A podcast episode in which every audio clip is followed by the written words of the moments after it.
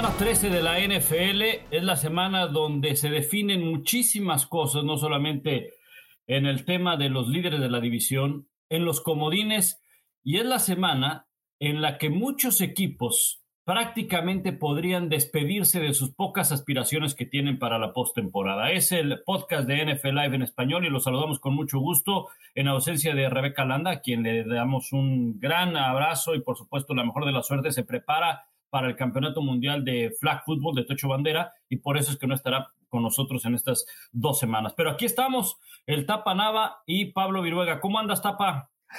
Bien, mi querido Pablo, con el gusto saludarte a ti y a todos los que nos hacen el favor de escucharnos semana a semana. Como bien lo dices, ya llega la semana 13 de la NFL, increíble pero cierto. Pero por el lado positivo también hay que decirlo, a la gran mayoría de los equipos les faltan seis partidos por disputar, que en una semana de tradicional o una temporada tradicional de 16 encuentros, estaríamos prácticamente a la mitad. Así que todavía no hay que por qué ponerse angustiado, triste y mucho menos precavido. Y ya, Pablo, comienzan a perfilarse algunos equipos y otros comenzando a pensar en la próxima campaña. Hay algunos que ya están pensando en la próxima campaña y no hablamos de Detroit, no hablamos de Jacksonville, porque probablemente ellos desde la semana 2 ya estaban viendo cuáles eran sus probabilidades de primera selección o estaban viendo, estaban más atentos al fútbol americano colegial que probablemente al de la NFL para ver qué iban a reclutar. Hablamos de equipos que en algún momento llegaron a estar eh, como líderes de la división, peleando postemporada o incluso antes de la campaña, siendo favoritos para estar en una mejor posición de la que se encuentran ahora. Y si te parece, Tapa, vamos a analizar conferencia americana. Después iremos con la conferencia nacional y vamos a ver el panorama de la postemporada. ¿Qué ocurre si la campaña finaliza el día de hoy? ¿Quiénes están dentro? ¿Quiénes están fuera? ¿Qué equipos que están afuera podrían meterse y qué equipos que están adentro en este momento podrían salir dependiendo no solamente de esta semana, que es la semana 13, que por cierto arranca este jueves con el duelo Dallas contra Nueva Orleans, del cual ya hablaremos más adelante, sino también de pues del resto del calendario que para unos es sencillo y para otros es muy muy complicado. Mira, conferencia americana, Baltimore es número uno, New England es número dos. No entraremos en detalles de criterio de desempate, pero bueno, así es. Y créanme que no le estamos este, diciendo ningún cuento, así está la situación. Baltimore 1, Patriotas 2, Tennessee 3, Kansas City es 4. Ellos son los líderes de la división. Los comodines en este momento serían Cincinnati con 7-4, que le gana el criterio de desempate a los Bills de Buffalo por mejor porcentaje en la conferencia americana. Eso se va a corregir en algún momento. Me refiero a cuando completen todos sus partidos, desde luego. Bills de Buffalo 6, los Chargers 7. Ahora, equipos que están a la casa. Raiders como el número 8. Denver con marca de 6-5. Indianapolis con 6-6. Pittsburgh 5-5, el empatito que sacaron y Cleveland con marca de 6 y 6. Ya hasta ahí estamos nombrando a 12 equipos, pero de estos equipos tapa que están adentro, hablando en temas concretos de comodines y de los que están a la casa, ¿quién crees que puede estar dentro que en este momento esté fuera de la postemporada? Sí, primero hay que recordarle a la gente que esta es una temporada completamente diferente de las que habíamos vivido pues hasta el pasado enero. ¿A qué me refiero?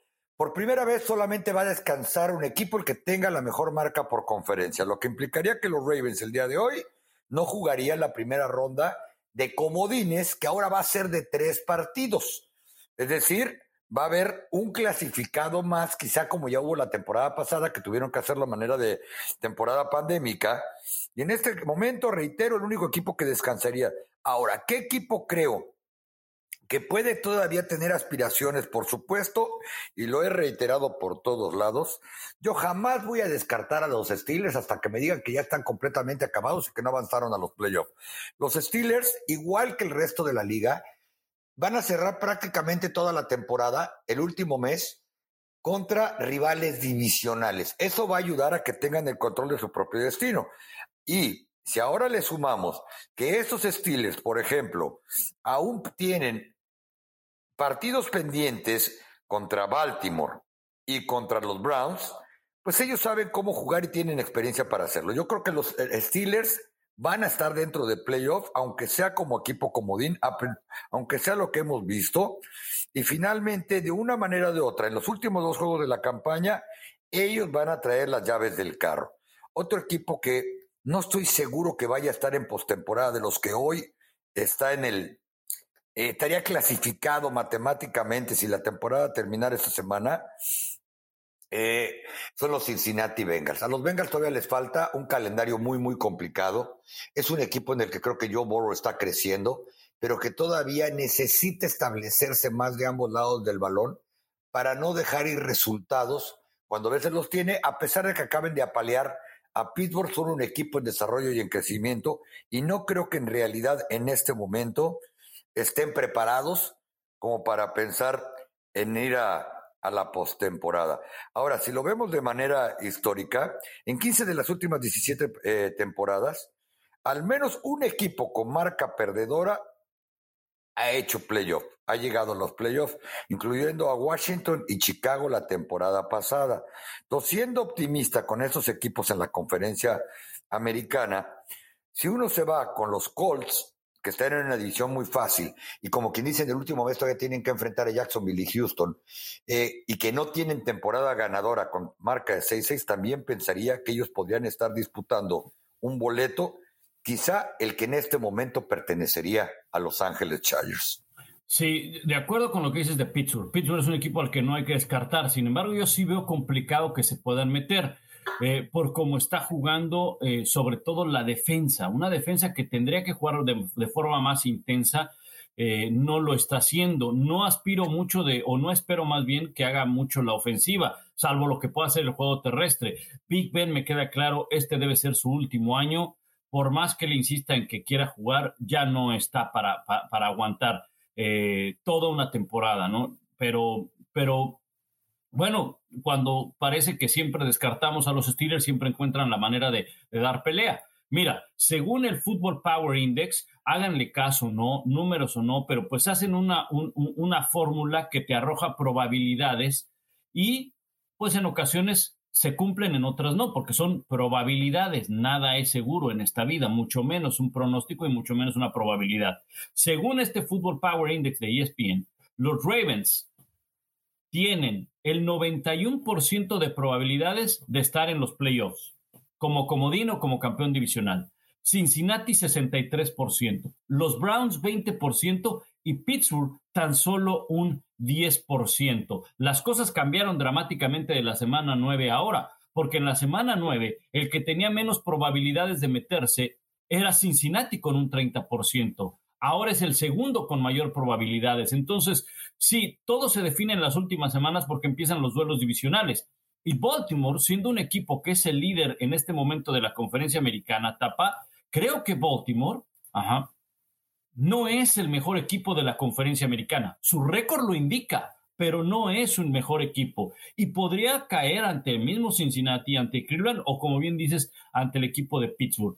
Yo me inclinaría más por un equipo que está fuera de la postemporada en este momento, que sí podría estar dentro, que son los Indianapolis Colts. Creo que los Colts es un equipo que tiene en este momento marca de 6 y 6, podría escalar posiciones, podría ganar eh, sus partidos, está jugando muy buena defensa, buen ataque terrestre, y me genera dudas, Tapa, de los tres que son comodines, Cincinnati, Buffalo y los Chargers, ¿quién podría quedar fuera? Creo que los Chargers ha sido un equipo del cual esperábamos más y se ha caracterizado en las últimas semanas por ser muy irregular. Y en esa irregularidad puede que quede fuera de la postemporada. Sí, y eh, un poquito regresando y reforzando lo de los Colts, tienen una gran ventaja, reitero, aparte de que todavía les quedan dos partidos que casi deben de ganar por default. Houston, a partir de esta semana, el domingo, y el último juego de temporada es contra Jacksonville si e, ellos ganan esos dos partidos que se suponen deben de ganar, los siguientes tres, Nueva Inglaterra, Arizona y Las Vegas, yo creo que son bastante competitivos contra ellos y probablemente el único partido en los que van a estar desfavorecidos en las apuestas, reitero, si este domingo le ganan a Houston, va a ser el que disputen el día de Navidad en Arizona. Entonces es un equipo que tiene las llaves del carro sin absolutamente mayores problemas siempre y cuando hagan su trabajo. Y como bien dices de los Chargers, los Chargers la defensa se les ha caído, no pueden taclear la carrera, no, no pueden por momentos hacer la jugada para definir los partidos y eso les, les, está pasando desde la temporada anterior.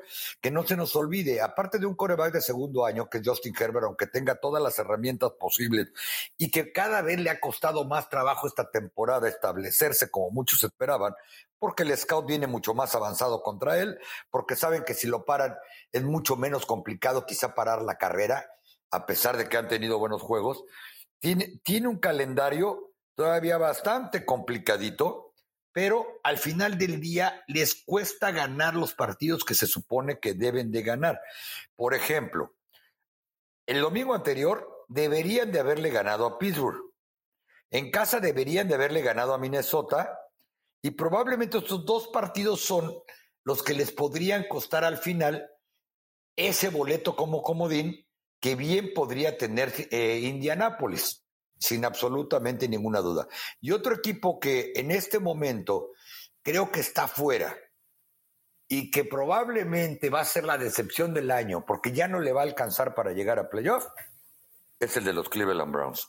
Completamente de acuerdo. De acuerdo. Creo que Cleveland es un equipo cual, eh, que si tiene mejores probabilidades o más probabilidades que los Steelers. Pero si tú me das a escoger o si tú me dices qué equipo le, verías oportunidad de meterse a los Steelers, perdón, a, los playoffs, ahí está la misma respuesta, ¿no? Los Steelers, por esa, por, esa experiencia que tienen, porque como quiera que sea, aunque Big Ben está en su última temporada, creo yo, o viviendo sus dos últimos años, o no siendo el mismo, no deja de ser un quarterback experimentado, no deja de ser un líder, no deja de ser alguien que en algún momento te va a sacar una jugada. Eh, y tiene una defensiva y tiene un equipo al cual puede responder. Cleveland creo que el grave problema de Cleveland pasa por el mismo coreback. Más allá de ayudar, acaba perjudicando al equipo. Creo yo, no solamente dentro del campo, sino a veces fuera del campo. Acaba siendo una distracción. Cuando el año pasado demostró que puede llegar a ser de mucha ayuda tan solo entregando el balón y poniendo pases muy seguros, dejando la responsabilidad en su juego terrestre y en su defensiva se esperaba de Cleveland que el fin de semana con la llegada de Chop y con perdón, con eh, el regreso de Kareem Hunt y Chop fuera pues algo mejor y no fue así, tapa. Entonces creo que Cleveland con tanto talento que tiene va a ser un fracaso si no se mete a la postemporada y está con altas probabilidades de no conseguirlo. En este momento son número 12 de la conferencia americana, marca de 6 y 6, sí están ahí a la par, incluso hasta un juego de Cincinnati, que es líder de la división pero empiezan a, pesar algunos juegos que dejaron en el camino. Sí, eh, Baker Mayfield, yo estoy completamente convencido de que no es un coreback elite, no era ni siquiera un coreback para ser primera selección global de toda la NFL en el draft del 2008. Si a eso le sumas que está lastimado de un hombro, trae problemas en un tobillo y creo que está forzando a hacer demasiadas jugadas precisamente porque su carácter lo hace creer que debe ser protagonista de muchas cosas dentro y fuera del campo, como tú dices. Hace apenas poco más de una semana decidió que a pesar de que está en su contrato, él no iba a atender a la prensa, por ejemplo. ¿no? Y alguien decía por ahí en el programa Get Up de nuestros colegas de doméstico en ESPN, cuando tú eres eh, Baker Mayfield con los resultados que has tenido, no te quieres echar encima a la prensa y mucho menos a la afición porque generalmente te van a echar montón, son más que tú. Por otro lado, hay la teoría de que Baker Mayfield está jugando lastimado, no solamente porque quiere ayudar al equipo, sino porque está probablemente demostrando que, que puede tener o merece la larga contractual del que ya deberían estar hablando para un muchacho que va a entrar en su opción del tabulador que da la primera, haber sido seleccionado en la primera ronda en tu draft como ya se lo dieron a Josh Allen, por ejemplo. Entonces, esto está acarreándole ciertos problemas y eso se permea a todas las áreas, a pesar de que tienen el Miles Garrett a un candidato natural a defensivo del año. Este equipo permite puntos y no genera lo suficientes para hacer lo que se suponía deberían haber hecho cuando muchos consideraban que incluso iban a estar peleando final de conferencia. De acuerdo. Este, esta semana no juega Cleveland, descansa.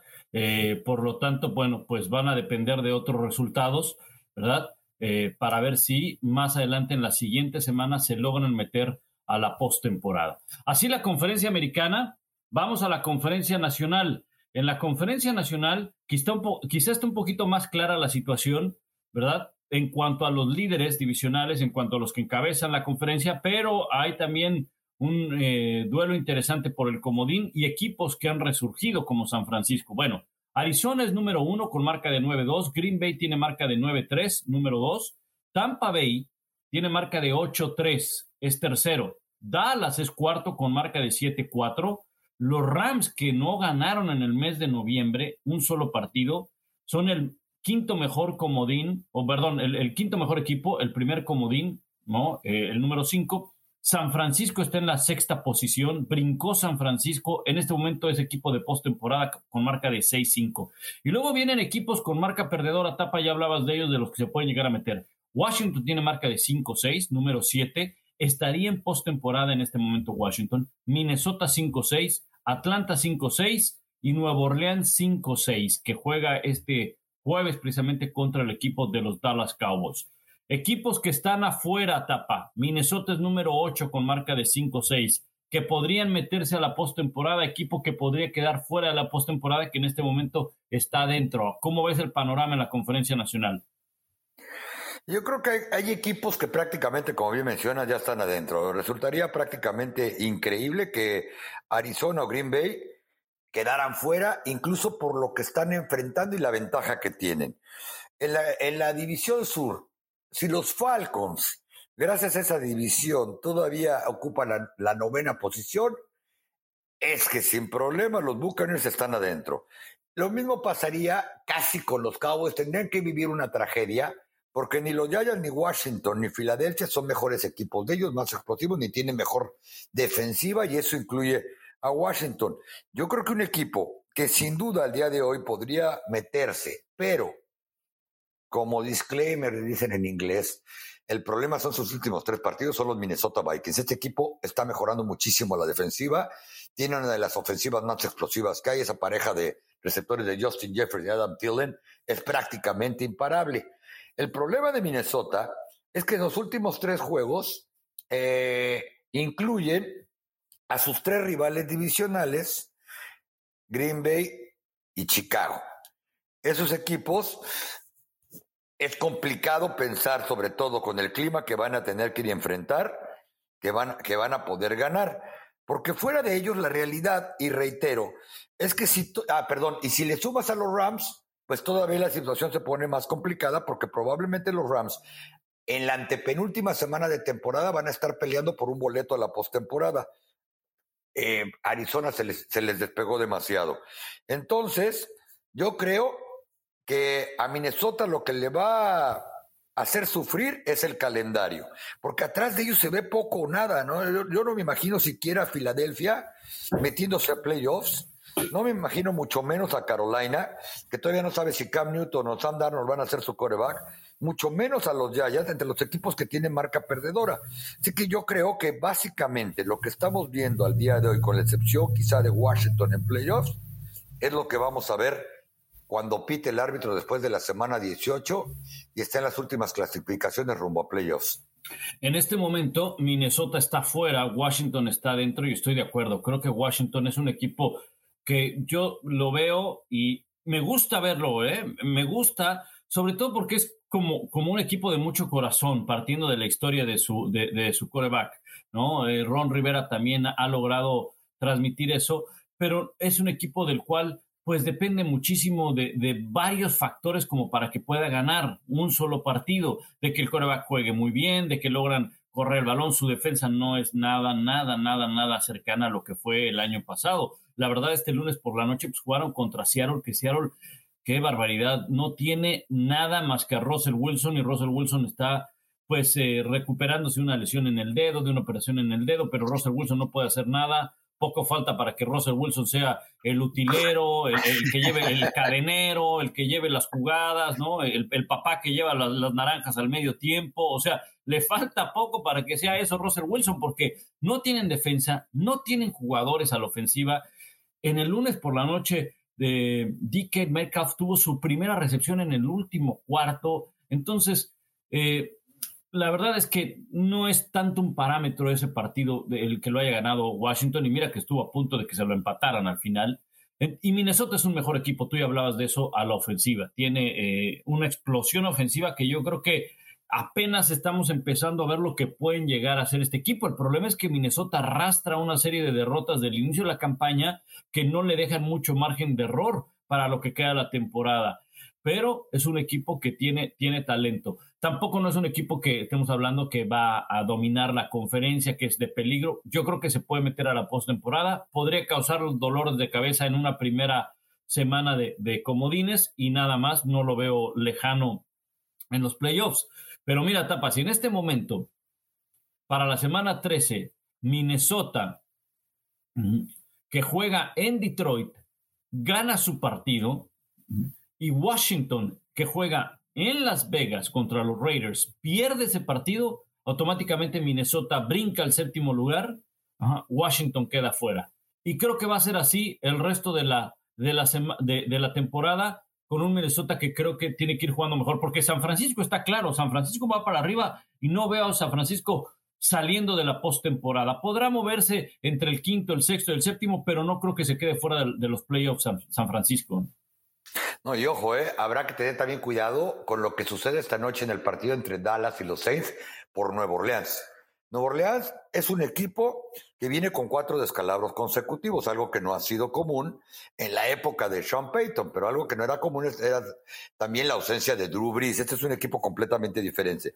Pero si hoy le ganan a los Cowboys, que los han tenido comiendo de su mano durante la última década y Sean Payton prácticamente hace su temporada ganándole a Jerry Jones y compañía que no confiaron en él para head coach alguna vez, después les viene Nueva York, me refiero a los Jets, Tampa, Miami, Carolina y Atlanta.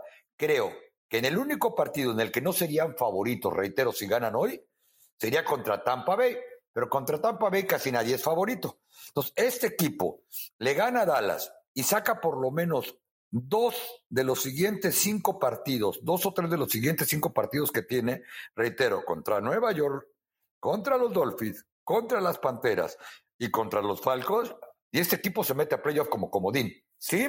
mayores con complicaciones. Todo tendrá que ver, pues, con lo que suceda, porque también ya para ellos silvanar la quinta derrota esta noche, pues sería una lápida complicada precisamente por los números que acaba de soltar, porque Minnesota está también ahí peleando, porque la, es probable que, la, que como están en este momento en el oeste de la Nacional, haya tres equipos clasificados, incluyendo dos comodines, y prácticamente va a quedar uno, porque ciertamente eh, para los Rams quedar afuera, aunque sea como comodín, sería una de las peores tragedias y probablemente el siguiente año veamos a Sean McVay de utilero en algún equipo. Sí. Eh, sí, sí, sí. San Francisco, perdón, también llega a quedar fuera de la postemporada y ahora ya no hay el pretexto de los lesionados, del coreback, de un montón de cosas. ¿Quién sabe qué estamos hablando con Kyle Shanahan, eh? Yo, yo creo que, yo creo que eh, en los dos casos podrían aguantarlos tendría más eh, San Francisco que Los Ángeles. Si Los Ángeles, yo lo pongo así, ¿eh? si Los Ángeles no llega a una final de conferencia, es un rotundo fracaso. Rotundo fracaso. Ese equipo puso todas las fichas tapa para estar en el Super Bowl. No solamente las puso en la pretemporada con Matthew Stafford, con algunos movimientos, Jalen Ramsey y, demás jugadores que, que han llegado en el último año. Las puso durante la temporada con Von Miller y con Odell Beckham Jr. Entonces, este equipo si no llega a la final de conferencia, que se ve un poquito complicado de que pueda llegar por ahora, ¿verdad? Porque hay al menos tres equipos que son mejores que ellos, Arizona, Green Bay y Tampa Bay, y se darían un tiro además con Dallas. Bueno, este equipo es un rotundo fracaso. Mira, déjame hacer este, este ejercicio, ¿verdad? Y les invito a nuestros amigos que nos escuchan que vayan a la página de ESPN y busquen NFL Playoffs Machine. Y es un simulador donde tú puedes ir escogiendo a los ganadores semana a semana y te va dando la proyección de quiénes entran y quiénes salen de la postemporada. Ya hablábamos de que si Minnesota gana está dentro de la postemporada. ¿Qué pasaría? Hice el ejercicio mientras tú estabas hablando de si los Saints ganan. Bueno, si Nuevo Orleans gana este jueves por la noche y todos los equipos de la división este de la Conferencia Nacional, rivales de Dallas ganan, o sea, Nueva York le gana a Miami en Miami, Filadelfia le gana a los Jets en Nueva York y Washington le gana a los Raiders en Las Vegas, las cosas no cambian para Dallas. Se mantiene como líder de la división. Lo único que cambiaría es que Washington sí se mete a la postemporada, aunque Minnesota gane su partido en, en, Detroit. Pero las cosas vendrían a cambiar más adelante. Dallas también está en un tema, y si quieres, eh, eh, abordamos el partido de, de Dallas. Dallas está en un tema de que no puede, Tapa, no puede empezar a perder partidos porque puede estar en peligro la, la división, una división de la cual ellos no deberían tener problema para ganar. Sí, sin duda. Eh, los Cowboys se metieron en una bola de nieve y lo platicábamos antes de comenzar este podcast, en el que no solamente se trata de la matemática, se trata de la presión. Es un equipo que he conocido por dos décadas muy de cerca y cualquier cosa se magnifica para bien o para mal. Así como tres de partidos esta temporada, ellos han sido los programas más vistos en la televisión en cualquier género deportivo, telenovela, lo que sea en los Estados Unidos durante este año, también perder el, cuatro, el cuarto de cinco partidos les va a acarrear una presión que después ellos mismos ya no pueden controlar. Si a eso le sumas que los problemas que vendrían en cuanto a que tienen que cerrar contra rivales divisionales, en cuanto a que no han jugado ningún partido contra Washington este año, porque a Filadelfia y a los gigantes les pasaron por encima y con autoridad, prácticamente por diferencia de 30 puntos cuando jugaron contra ellos. Pero contra Washington, después de lo que sucedió el año pasado, incluyendo una paliza que se llevaron eh, con ellos allá en la capital del país, pues la situación podría cambiar, porque si uno ve el calendario, en realidad Nueva Orleans, dos contra Washington, Retero, Nueva York, Filadelfia, Arizona sería el único partido en el que ellos no deberían de ser favoritos, dependiendo, reitero, de lo que sucede esta noche. La gran noticia para los Cowboys esta noche es que comienzan a regresar los jugadores que parece que no, porque la política de Dallas últimamente no vamos a pretextar que no tenemos, pero viene ya de Marcus Lawrence. Por ejemplo, los Cowboys no han tenido su defensiva titular o la que proyectaban que fuera titular durante toda la temporada. Esta semana viene de Marcus Lawrence, la siguiente semana contra Washington en el primero, sería lo más cercano tener esa defensa titular, porque también ya estaría el tackle defensivo Neville Gallimore, regresaría también Randy, eh, Randy, Gregory, el siguiente a la defensiva titular, y el único que faltaría de la defensa sería Donovan Wilson. A la ofensiva, esta semana, por primera vez en un mes, van a jugar casi con todos sus titulares, que es otra vez no incluye a las cinco linieros. ¿Por qué? Porque aunque nos parezca increíble, Terence Steele ya es el tackle derecho titular, arriba de la El Collins. Terence Steele está por lo menos este partido en el protocolo de COVID, contagiado, al igual que ocho coaches del lado ofensivo, todos, ocho coaches ofensivos no van a estar esta noche, este jueves por la noche en Nueva Orleans, incluyendo al head coach Mike McCarthy. Pues por más que sean profesionales, por más que este equipo tenga talento, y reitero, no es ninguna justificación, si en noviembre le va sumando, incluyendo contra Raiders el Día de Acción de Gracias, que no llegas con dos receptores probables, dos, dos receptores proyectados para superar las mil yardas, uno que ya tiene 740 yardas, el otro que casi roza las 600, me refiero a Sid Lamb, a Mari Cooper, a pesar de que Michael Gallup haya superado la 100 y creo que cumplió de una más que respetable manera como receptor número uno, aunque en realidad es el tres del equipo, e-, es complicado pensar en ganar. Entonces, ¿a qué voy con esto? Que los Cowboys no deberían de tener problema para amarrar la división cuando por fin tengan el equipo completo.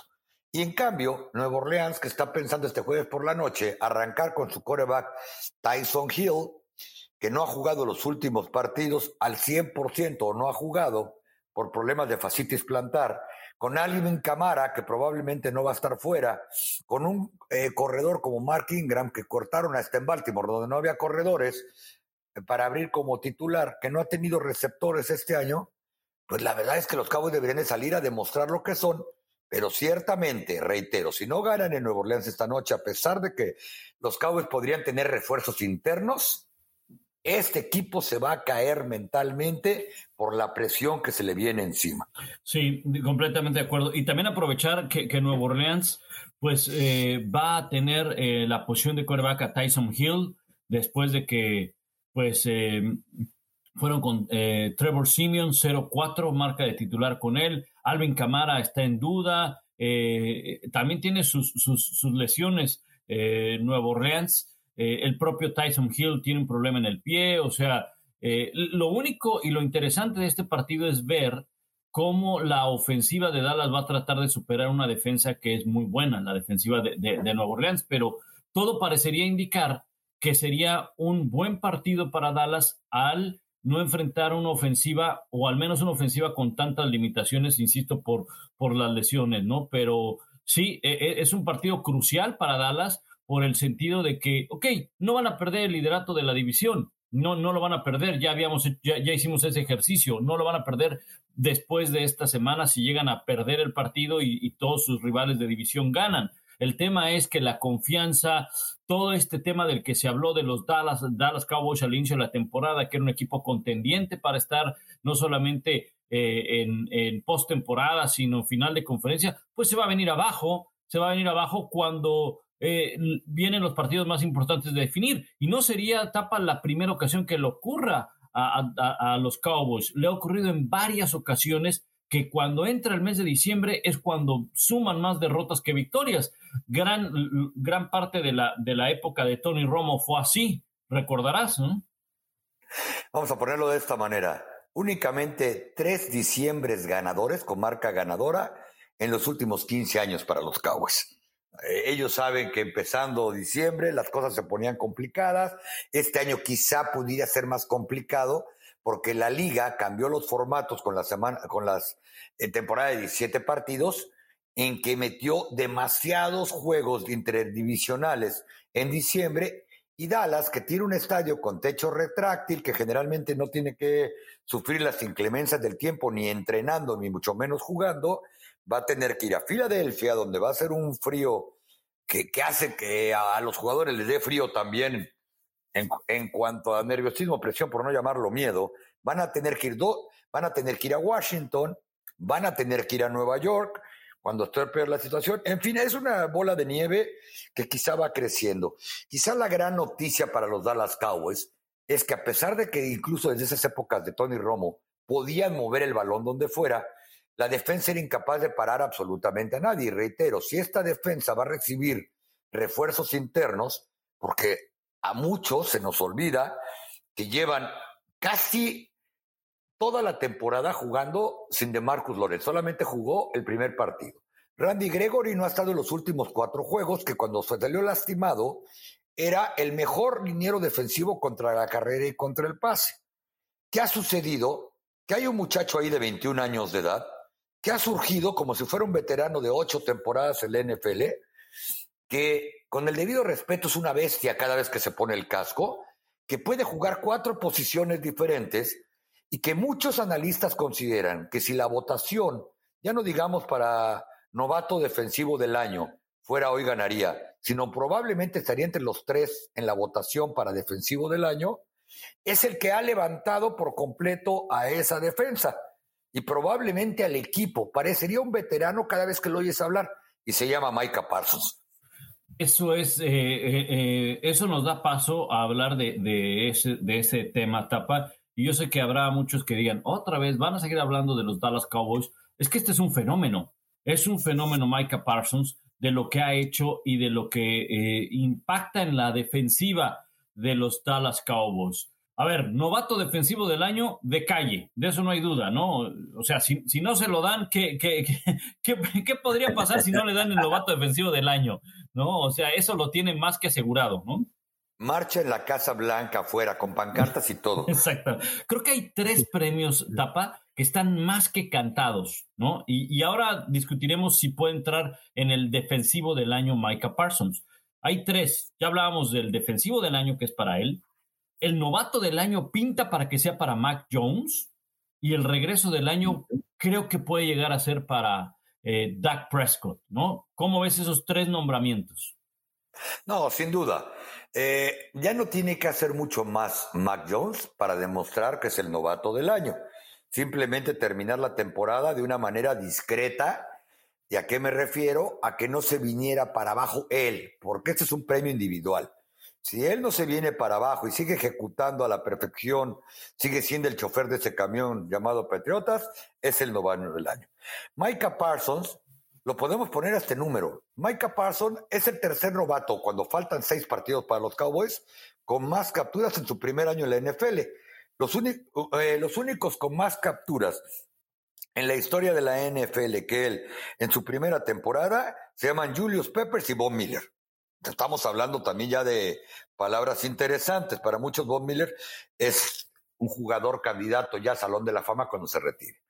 Eh, Micah Parsons rompió el récord de, capturas de coreback eh, en una temporada para un novato hace una semana y se lo rompió de Marcus Ware, que acaba de ser nombrado finalista para Salón de la Fama en su primer año de elegibilidad.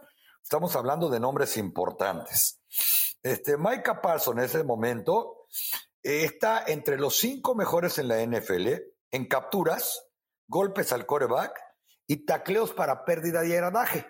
Y como dijo Pat Mahomes hace una semana, cuando bueno, poco más de una semana, cuando enfrentaron a los Chiefs, dijo, a este muchacho deberían de amarrarlo, porque si nada más me capturó dos veces y media fue porque a veces cuando oyes pasos atrás de ti en la nuca como corebacks, ya no sabes si corres por miedo o corres para tratar de ganar y este muchacho lo tuve correteándome absolutamente todo todo el partido.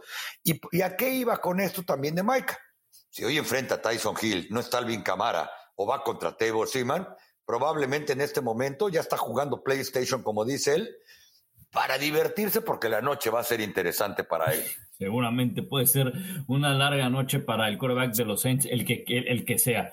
Fíjate que Micah Parsons trata de convertirse en lo que llegó a ser en su momento Lawrence Taylor, novato defensivo del año y defensivo del año, el único que lo ha conseguido y eso fue en la temporada de 1981. Lawrence Taylor repetiría como defensivo del año en el 82 y en el 86. Ahora, según, según eh, las apuestas en Las Vegas, ¿verdad? Según, insisto, los momios, eh, hay un jugador de los Dallas Cowboys que está proyectado para ser defensivo del año. El que tiene más em, no más votos, sino el que más apuestan por él es Miles Garrett. Pero luego le viene Trevor, eh, Trevon Dix y luego TJ Watt. O sea que con Dallas podría quedarse no solamente el novato defensivo del año, sino el defensivo del año. Sí, que, que también es interesante ahí con Trevon porque así como ha interceptado ocho, incluyendo dos para touchdown, que es también muy raro ver un jugador, y olvídate, con ocho a estas alturas de la temporada, ocho intercepciones, y que no ha tenido más porque ya casi no lanzan de su lado, pues ya se dieron cuenta que el pan está del lado de Anthony Brown, el muchacho que cometió cuatro interferencias en un mismo partido, para bien o para mal, con rigidez arbitral o no, y que yo no recuerdo en mucho tiempo haber, haber visto al mismo jugador cometiendo cuatro interferencias en un mismo partido, también es el jugador que más yardas ha permitido en pases completo y en mi opinión es por su agresividad para ir por el balón. Por ejemplo, Dishon Jackson le completó un pase de casi 50 yardas, digo, después de que tomó el balón corrió como otras 35, porque Trevon Dix se lanzó por la pelota como si fuera receptor. Eh, esta vez no, la pudo bajar y eso le sucedió.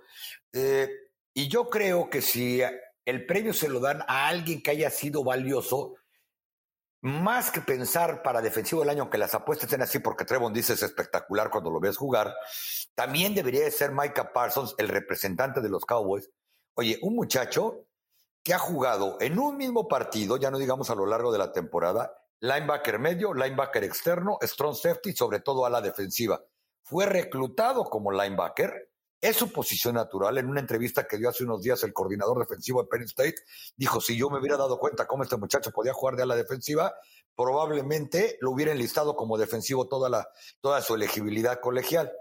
Y un muchacho que además fue el premio de consolación en el draft para los Cowboys cuando vieron que se habían ido antes los esquineros Patrick Surtain y JC Horn. Correcto, es correcto, porque ellos buscaban un esquinero y pues les cayó también Micah Parsons, que por supuesto era, era de lo mejor, pero la prioridad para Dallas era definitivamente un esquinero. Bueno, así está la situación, falta por definir y ya lo tocamos en su momento, en otros episodios lo pueden revisar, pero podremos esperar quizá algunas semanas el premio del MVP, que todavía no tiene un claro candidato por ahora Y el entrenador en jefe Tapa también sería bueno ver quién podría ser el coach del año. ¿eh? Empiezo a escuchar a algunos que por qué no dárselo a Bill Belichick. Lo que pasa es que Bill Belichick de inmediato decimos, no, como que coach del año, pues él ya ganó demasiado, ¿no? ¿Qué, qué, qué vamos a decir? Otra vez. Otra chale, vez, chale, ¿no? Es decir, como que otra vez Brady para el Super Bowl, pues que no eran 32 equipos, ¿no? Entonces, este, pero, pero bueno, ahí, ahí la dejamos, ahí, ahí, ahí, la dejamos si quieren para, para otras semanas. Eh, el del MVP es un poquito más complicado, pero cuando yo escuché Bill Belichick para coach del año, por lo que está haciendo con, con New England, Nadie se esperaba, Tapa, que a esta altura de la temporada, New England no solamente es el líder de la división, podría terminar como el mejor equipo de la conferencia americana. Tiene posibilidades para hacerlo. No, sí, bueno, es que, y dama rápidamente, por supuesto que si hoy terminara la temporada, Bill Belichick tendría que ser el coach del año. Y yo lo veo de una muy sencilla razón, y por eso están en primer lugar de la división este y por eso este lunes por la noche van a ir a rifarse contra los Bills de Búfalo y que jamás hubiéramos creído que en la primera semana de diciembre ese partido podría implicar un campeonato divisional todavía con cuatro o cinco juegos por disputarse después, porque Bill Belichick se está sabiendo adecuar a la época. Todo el mundo lo estábamos acusando de que era un tipo rígido, que él traía su sistema y el que entraba en su sistema jugaba ahí, el que no, vámonos, incluyendo aquel que pedía aumento de sueldo, aquel. ¿Qué hizo? Bill Belichick jamás se basó en un reclutamiento de agencia libre caro. Este año trajo una veintena de jugadores en agencia libre, jamás lo había hecho. Se está adecuando a las épocas del tope salarial o cuando ya no le quedó más remedio. Bill Belichick jamás había reclutado en primera ronda un coreback reclutó al coreback en primera ronda no solamente así, sino al campeón nacional, y es el que lo tiene mal que viene ahorita en primer lugar de la división, con cocheo, como chofer del camión, como lo que quieras, pero están en primer lugar, con un coreback que estábamos hablando postulado para novato del año. ¿Qué hizo Belichick este año? Tuvo 11 selecciones en el draft, incluyendo seis defensivas. Oía yo esta semana Josh Allen que el problema de enfrentar a los Patriotas de Nueva Inglaterra es que no sabes con qué sistema defensivo van a jugar cuando te toque verlos enfrente y que a veces tienen que esperar hasta la primera serie defensiva de Nueva Inglaterra para decir, bueno, de las cuatro opciones que teníamos, vamos a ir con este plan ofensivo, porque resulta que este tipo vino con 4-3 en vez de 3-4, o está usando puro níquel, o está jugando con dimes, etcétera, etcétera.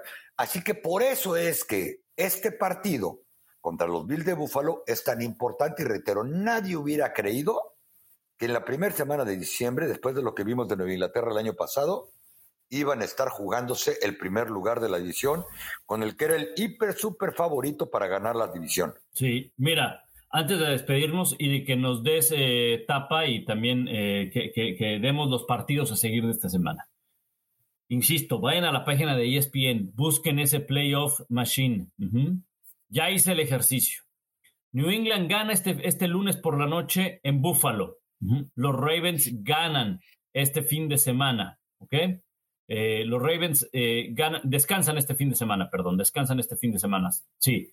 No, perdón, van a Pittsburgh y ganan, ¿ok? Entonces ganan Ravens en Pittsburgh, gana New England en Buffalo. Siguiente semana, que es la semana 14, los Pats descansan, ¿ok?